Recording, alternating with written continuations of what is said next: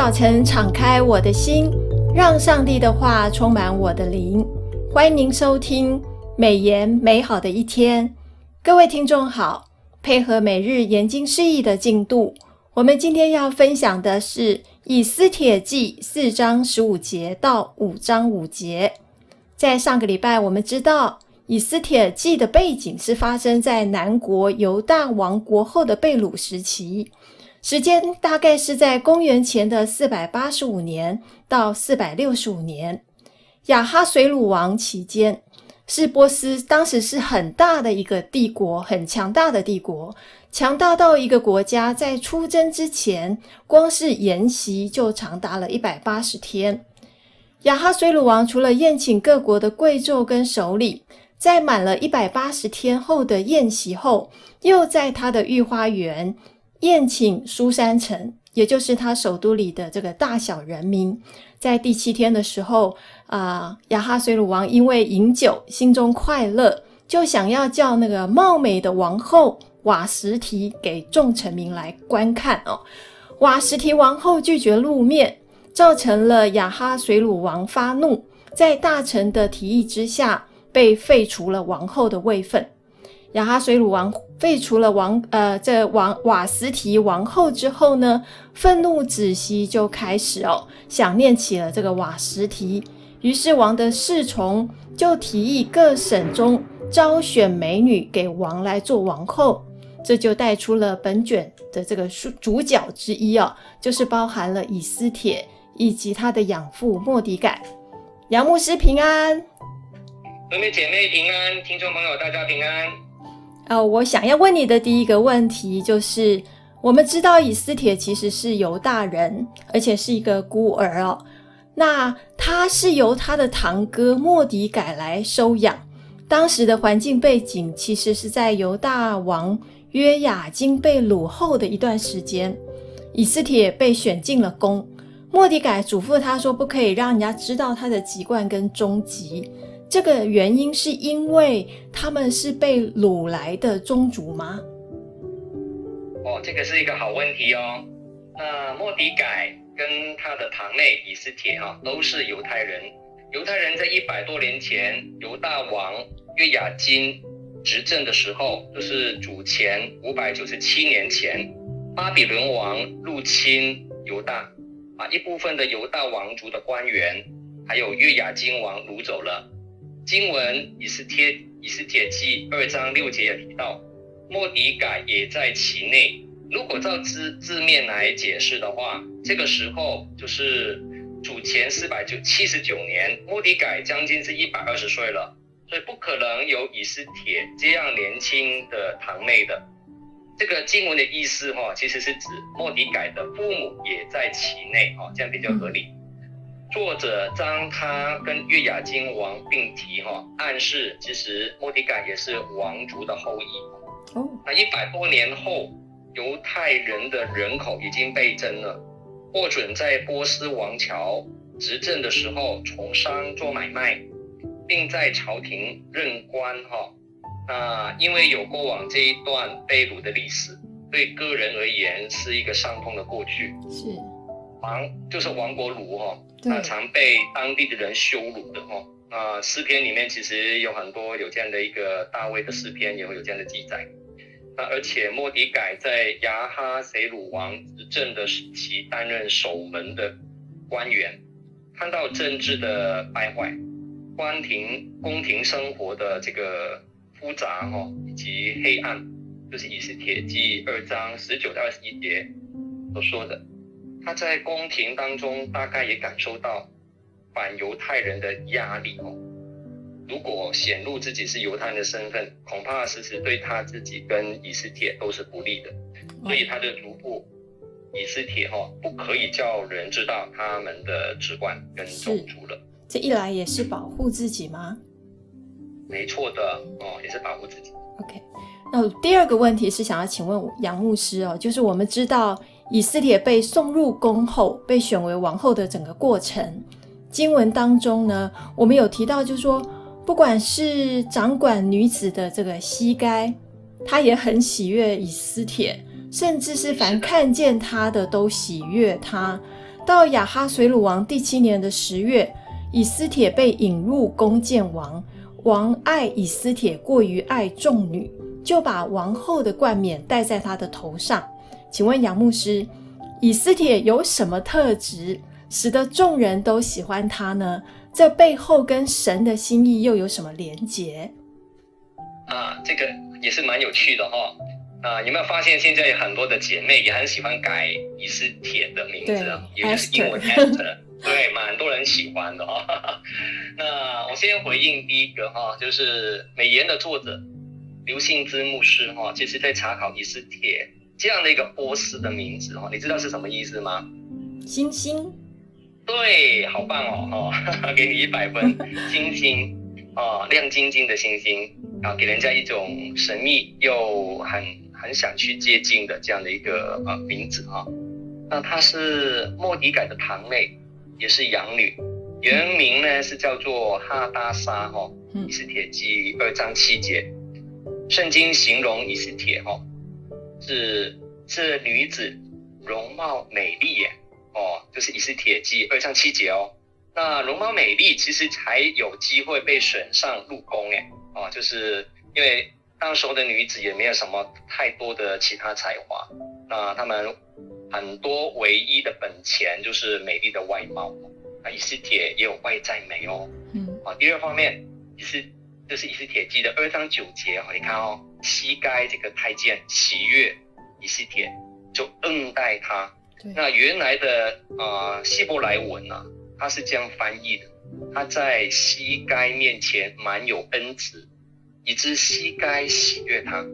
作为孤女的话，以斯帖经历了养父白白的恩典跟恩慈，所以她也感受在心，对人因此极其体谅而不苛求的。啊，第三方面，我发现她是能守密的一个女孩子哦，守秘密。她没有把自己的籍贯宗族告诉别人，因为莫迪改曾经告诉她不可以让人知道。啊，以斯帖记二章十节说的。女人其实你都知道女人的习惯嘛，哦，那很喜欢 跟别人分享内心嘛，苦的乐的都喜欢分享，是的，那这是女人的长处，也也可能是一个缺点哦。那女人以话语来结交朋友的有一个倾向，也因为话语也可能得罪别人哦。那以西铁的力量并不是来自她说出来的话哦，那也是来自她选择不说出口的话。对她的这个内在美也是有的哈。那最后我看到的是以西铁是一个清心无求的女孩子。当时候的女孩子啊，被选进王宫的时候啊，那他们有一个特权啊，就是凡他所要的都必给他呢，化妆品啊，是要她要的衣服啊，名贵的耳耳环首饰啊，都可以要的。就是以斯帖记二章十三节所记载的，太监都会给她。那以西铁呢？当时候大概只有二十岁吧，哦，正是花样年华，处在一个可以尽情满足物欲的环境里面。如果你是他，你会不会要？嗯，有可能会要嘛，对不对？哦，是是是。那任你选，任你要，那谁家的女子不会容易迷失呢？哦，在这样的环境里面，很容易会迷失自己。但是以斯帖记二章十五节说，除了掌管女子的太监西该所分派给他的分哦，他就别无所求啊！我觉得这是真的太棒了，这四个字很吸引我，是别无所求哎，这么年轻，这么貌美哦，那如此的无求无欲，真是不简单啊！所以刘心之牧师他补充说了，他在诱惑当前是一个能把持得住的自己，把持自己欲望的人哦，那不以。美丽的衣服跟装饰作为他自信跟满足的一个表现，嗯，而是学习在王宫内院的环境当中不争不抢，淡泊名利，呃，上帝就是给他往后的位分。那这种内在的特质哦，是让他成为上帝手中贵重器皿的一个非常重要的特质，在关键的一个时刻能够回应上帝的托付哦。是我从杨牧师你的这个。呃，分享里面有看到，就是觉得，呃，以斯帖有一颗柔软的心哦，而且他也有一个感恩的心，更重要的是一个无欲，就是当求自己可可以有的，也不会去过度的需求哈。所以我觉得这个也是呃我们很值得学习的地方。那我第三个问题想要请教杨牧师的地方，就是以斯帖的第三章跟第四章开始讲述了啊、呃、另外一个人物很重要的人物啊，就是莫迪改跟哈曼之间的冲突，那也是带出整个犹大人为什么面临被灭族危机的原因跟过程。哈曼呢，因为痛恨莫迪改不向他跪拜，以至于想灭绝，不只是灭绝。莫迪改而已，而是要灭绝整个犹大宗族哦，而且还要让亚哈水鲁王听从了他的提议，而且下了旨意，预计在亚达月，就是十二月的时候，十三日要杀掉所有的犹大人，所有的情势都不利哦。那莫底改就披麻蒙灰，要求王后以斯帖要救全族。以斯帖、末底改、哈曼的命运。如何在上帝的运筹帷幄中发生逆转呢？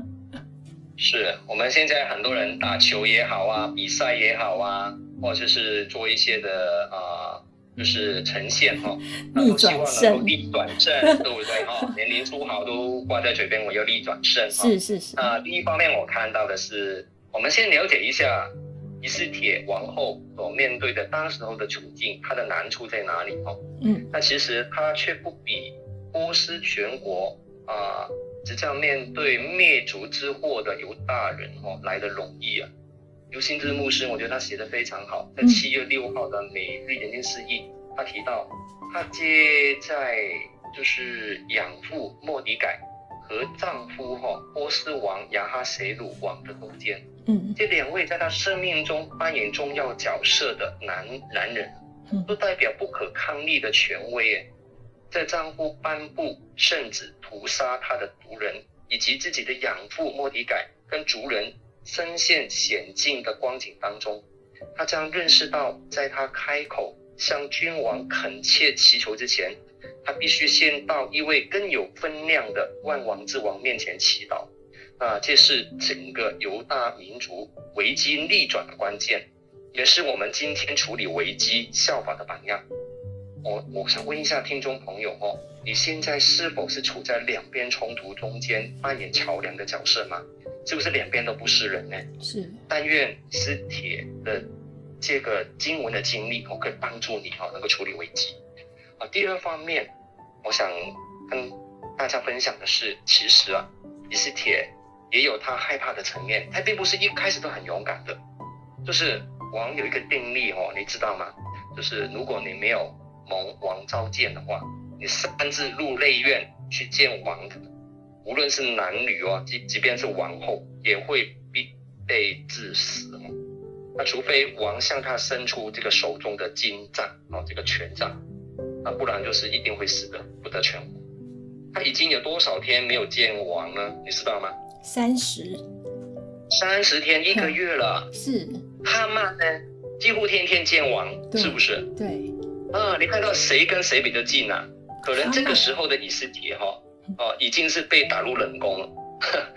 以是铁骑四章十一节，他好久没有见到王嘞。啊，有很多原因哈。原本是被啊叮咛，就是不准暴露自己犹太人身份的以斯帖哈，就是被莫迪改这样叮咛吧。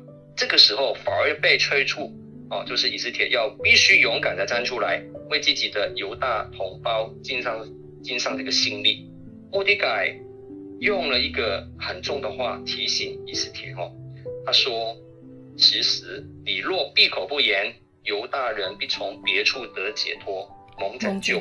焉知你得了往后的位分，不是为先今的机会吗？”啊，我很谢谢淑美姐妹给我啊。分享这个温永师温永生牧师的研经心得哦，是他提了一段非常棒的话，他说，其实提到往后以斯帖啊，有有请这个莫迪改招聚犹大人为他进食祷告三天三夜，通常进食一天就是赎罪日，就是不得了了哦。那禁食三天是什么意思？就是 这个事情是很很重要的。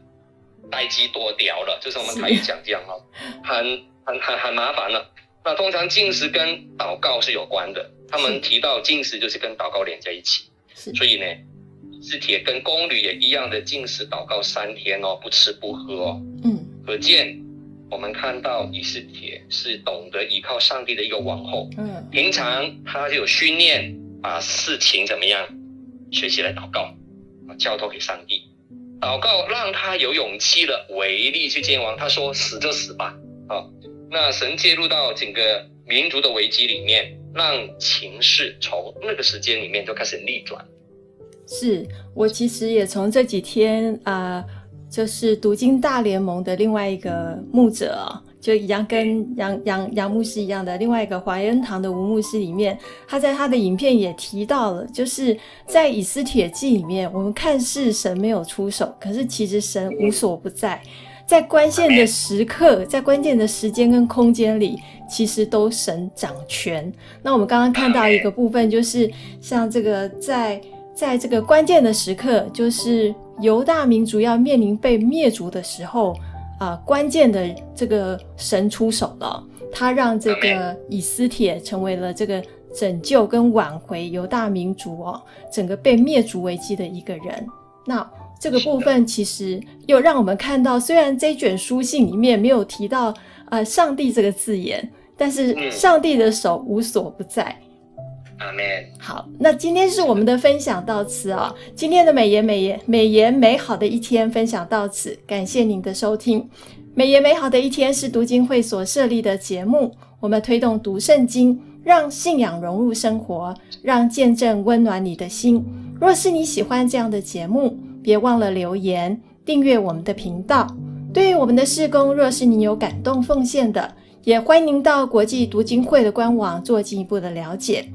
愿上帝的话语丰富充满我们的生活，使大家福杯满溢。